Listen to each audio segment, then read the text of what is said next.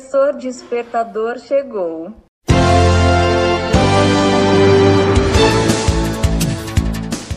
Olá, eu sou o professor Diante Vasconcelos e estou aqui para mais um podcast.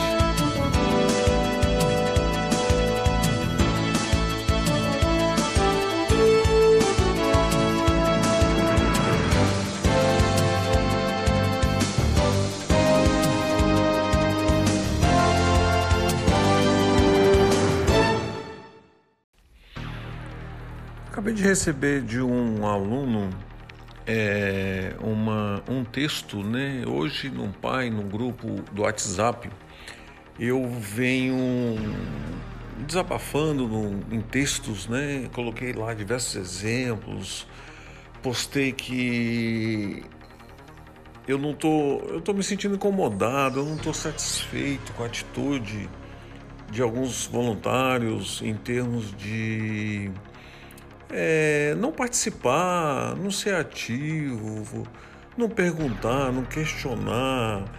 É, nós sabemos que os alunos não estão prontos, nós sabemos que todos precisam de melhorar, nós sabemos que todos é, têm oportunidade, podem ter oportunidade. Poxa, eu venho falando nos últimos dois, três dias, eu venho colocando isso é, como é que eu posso falar para vocês assim, de uma forma tão expressiva e uma forma assim que fácil de entender. É, eu queria mostrar isso para vocês de, um, de uma forma assim que o aluno é, ele está recebendo tantas coisas no pai e não está usufruindo disso, não está colocando em prática. É, nós estamos com 20 alunos efetivados é, tudo bonitinho. Participante ali nós temos no projeto atual uns seis. E desses seis nem todos estão ativos. E cadê os outros 14? Então isso tem me incomodado de uma maneira assim tão. Eu coloquei lá que um dos é, participantes líderes né, fez o convite para um integrante recentemente entregar o currículo. E esse aluno não entregou o currículo. E eu falei assim: olha, ele deve estar com medo, né? E realmente foi isso. Eu fui lá investigar e detectei com o aluno justamente isso. Ele falou, professor, aquilo que você falou, eu estou com medo. Eu tenho seis, sete anos que eu não mexo no meu currículo. Eu falei, não, manda para mim o currículo. Ele mandou, eu analisei, sugeri algumas mudanças. Vou ser sincero com vocês, eu mesmo fui lá e alterei o currículo dele pedi autorização para ele, é claro, mandei de volta. Gente, é questão de, de participar, é questão de estar ativo, é questão de entrar no grupo. Poxa, é, eu sei que tem alguns alunos que estão até cursando, é, fazendo cursos, pagando cursos para poder apre aprender uma, uma linguagem nova que está sendo usada no país. Isso é tão legal, mas cadê a interação? Cadê que o aluno fala assim, Gente, não é questão de tempo, não é questão disso. Não é questão que eu estou ocupado, eu estou estudando, eu estou trabalhando. Não. É questão de participar. Estou fazendo um curso, esse curso aqui, o que, que vocês acham de vocês fazer? Vê se vocês querem, né? Teve aluno que botou o curso de graça. Deu o link lá, o pessoal está fazendo, está gostando, mas cadê a interatividade de vocês com, com um grupo? É, é, de passar os conhecimentos, de debater, de conversar. Gente, cria podcast, vamos gravar junto, vamos mandar áudio, vamos nos reunir, 5, 10 minutos que seja para falar sobre isso. Não esperar sempre os líderes. Vocês têm que ter proatividade, cocriação. Vocês têm que enxergar isso lá na frente. Hoje eu dei um exemplo de um e-mail que eu recebi na empresa convidando para fazer parte é, de uma licitação é, num órgão, numa esfera governamental de Minas Gerais, é, que nós fomos localizados por um site. Se foi localizado pelo site é porque a empresa tem site. Se foi localizado, foi visto, foi averiguado que a empresa tem sistema de ouvidoria e foi convidado porque tem capacidade técnica, tem capacidade comercial, e, e eu mostrei que eu quero usar isso no Pai. Né? Eu mostrei isso para vocês. E agora eu acabei de receber um texto aqui dizendo o seguinte: olha só o aluno o que, que ele está me perguntando. Ó, Bom dia, professor. Desculpe o incômodo, gostaria de pedir uma dica para o senhor. Tenho muito receio de me comunicar com as pessoas. Abre um parênteses aqui. É, isso eu já tenho detectado no grupo de diversos alunos com esse problema. Eu acredito que é por isso que não está tendo participação, mas tem que perder o medo. Você não é sozinho no mundo e você não vai conseguir nada se você não superar isso. Fecha parênteses. Continuando o texto dele, ó. Tenho praticamente uma fobia social e com isso nunca consegui arrumar um emprego. Queria que o senhor me desse algumas dicas sobre o que colocar no meu currículo. Por exemplo, eu faço muitos cursos, mas não sei se coloco sobre alguma linguagem de programação, pois tenho medo de não conseguir explicar o meu conhecimento sobre a linguagem durante a entrevista ou durante o emprego em si. Por exemplo, essa semana comecei um curso de JavaScript na Code Academy, uma plataforma muito boa de cursos. Comecei por causa do projeto do pai. E não sei se o final do curso posso colocar no meu currículo que possui conhecimento dessa linguagem, mesmo que seja pouco. Então, gostaria de pedir a sua ajuda sobre o que deveria fazer, já que você é uma de minhas referências na área de tecnologia. Mais uma vez, me desculpe pelo incômodo. Não é incômodo nenhum, fico feliz com isso.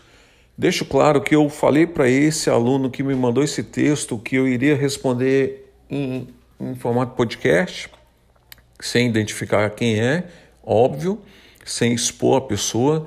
É, nós fizemos essa semana a explicação, a exposição do problema do currículo do aluno que foi pedido, que ele não mandou, que ele mandou para mim. Eu acabei de falar isso aqui nesse podcast. E nós não queremos é, destacar ninguém, né, colocar ninguém ali à prova, não, apontar o dedo. Não, a gente quer ajudar. Você pode fazer e deve o curso e colocar ele no seu currículo, óbvio, claro você vai colocar ele lá. Como é que é feito o currículo? O currículo é feito por sessões. Primeiro a apresentação, o nome, telefone, o e-mail, né? É, não coloque a cidade que você mora, pode botar, porque assim, pode atrapalhar, no caso, os alunos de Formosa, colocar no currículo que mora em Formosa, vai ser mais difícil arrumar um emprego em Brasília por causa do Vale Transporte. Você vai mentir? Não. Você não vai mentir, dizer que mora em Brasília. Não vai, então não coloca. Né? Quando for para entrevista de emprego, a sugestão que eu dou, arrume um parente em Brasília e um tio, uma casa de alguém que você possa indicar onde você mora. Você mora em Brasília, você vai dizer sim, eu moro em tal casa, em tal bairro. Onde é que você mora? Ah, eu moro em Taguatinga, com um tio, com a tia, com um primo. Pronto. Mas eu sou de Formosa e final de semana eu vou para Formosa. Você não está mentindo. Porque se você falar que mora em Formosa, eles não vão te contratar. Eu tenho experiência, eu falo isso no meu livro, O Professor Despertador, que é o nome desse canal aqui, desse podcast. Então, você cria o currículo por sessões. Então, primeiro a apresentação, aí depois a sua capacitação técnica. Né? O que, que você sabe fazer? Um, um parágrafo, dois parágrafos no máximo explicando isso. Tá?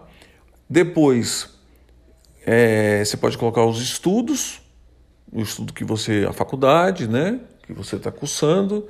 É, se você estiver graduando, você vai botar lá graduando o quinto semestre de bacharelado, sistema de informação, é, infraestrutura de rede, segurança da informação, enfim, o seu curso, o semestre que você está atual, que é o próximo já. Então, a partir de agosto agora você começa a estudar, então já é. Ah, eu vou para o quinto semestre. O passado agora foi o quarto. Agosto eu começo o quinto. Não, agosto eu começo o sétimo. Então você bota o que você vai começar. Tá? É o que você está estudando, você está graduando. Você concluiu um semestre, você graduou ali, concluiu o segundo semestre, vai para o terceiro, então você está no terceiro, cursando o terceiro semestre. Então você coloca o próximo agora. Depois você coloca curso, idioma, alguma coisa, aí que entra os cursos. Pronto. E se tiver alguma experiência profissional, ela vem em primeiro lugar após a sua apresentação, após a sua descrição. Qualquer coisa, me procure, me manda um e-mail, ok? Que fica mais fácil para a gente trocar essas informações, essa ajuda. Mas falando aqui em miúdos, é, você precisa de aparecer. Você não é sozinho no mundo, você tem que relacionar com pessoas no trabalho você vai se portar, você vai portar para alguém, você vai receber ordens, tarefas, né? E você vai ter que definir, executar, enfim, com pessoas, com outras pessoas, você vai ter que interagir, não tem jeito. É como na faculdade, perca esse medo. Não tem essa fobia não. Perca o medo de ter medo. Só isso. Eu já tive crise do pânico, é horrível, tem 10 anos. Eu tive por mais ou menos uns 15, 20 dias, no máximo um mês. Horrível, horrível. Não é fácil, mas é ansiedade demais, é só isso, controla a sociedade. Não esqueça nunca de acreditar em Deus. Sempre no seu pensamento, Deus me ajuda. Pega na minha mão, vamos lá nessa entrevista comigo de emprego, vamos comigo. Me dê paz, me dê segurança né? Você vai chegar lá, pode ser contratado ou não, mas você foi, você fez uma tarefa. É como ir ao médico. É, imagina as pessoas que vão pegar laudo médico. Né? Você está suspeitando que está com uma doença grave. Então é ruim, né? Peça a Deus, Deus, vamos comigo lá. Ele vai com você lá. Mesma coisa, menos pior é uma entrevista de emprego. Ah, vai dar frio na barriga? Vai dar para mim também até hoje. Até quando eu vou entrevistar alguém para contratar, me dá essa frio na barriga. Então, você é uma pessoa e você vai começar com outra pessoa que vai te entrevistar. Pode ser uma psicóloga, chefe da RH, um homem, uma mulher, enfim. Vá e responda tudo de forma sucinta, clara, pausada, um tom de voz agradável, seja educado, e quando for pesquisar sobre a empresa, ah, eu vou falar, eu vou fazer uma entrevista no, numa empresa de TI é, do Banco do Brasil, né, um exemplo, ou da Stefanini, é, da Montreal. Então procure saber da empresa, do órgão. Você vai fazer, você vai trabalhar no ministério. Qual é o ministério que você vai trabalhar? Dá uma estudada, vê, vê a empresa que você vai trabalhar, estude sobre ela, acesse o site dela, vê os serviços que ela tem é bom na hora você fazer um comércio. Eles vão perguntar para você: você conhece a EW Sistema de TI? Aí você fala assim: não, nunca ouvi falar. Ué, como é que você se candidata para vaga na empresa? Então, não pode, né? Você está indo para a empresa, o que, a EW faz? Quais são os serviços? Quem são os clientes? Qual é a carteira? O leque? Qual a consultoria? Os produtos que ela oferece? Essas coisas você tem que estar tá sabendo. Ok? Espero ter ajudado. Fique com Deus. Até o próximo podcast.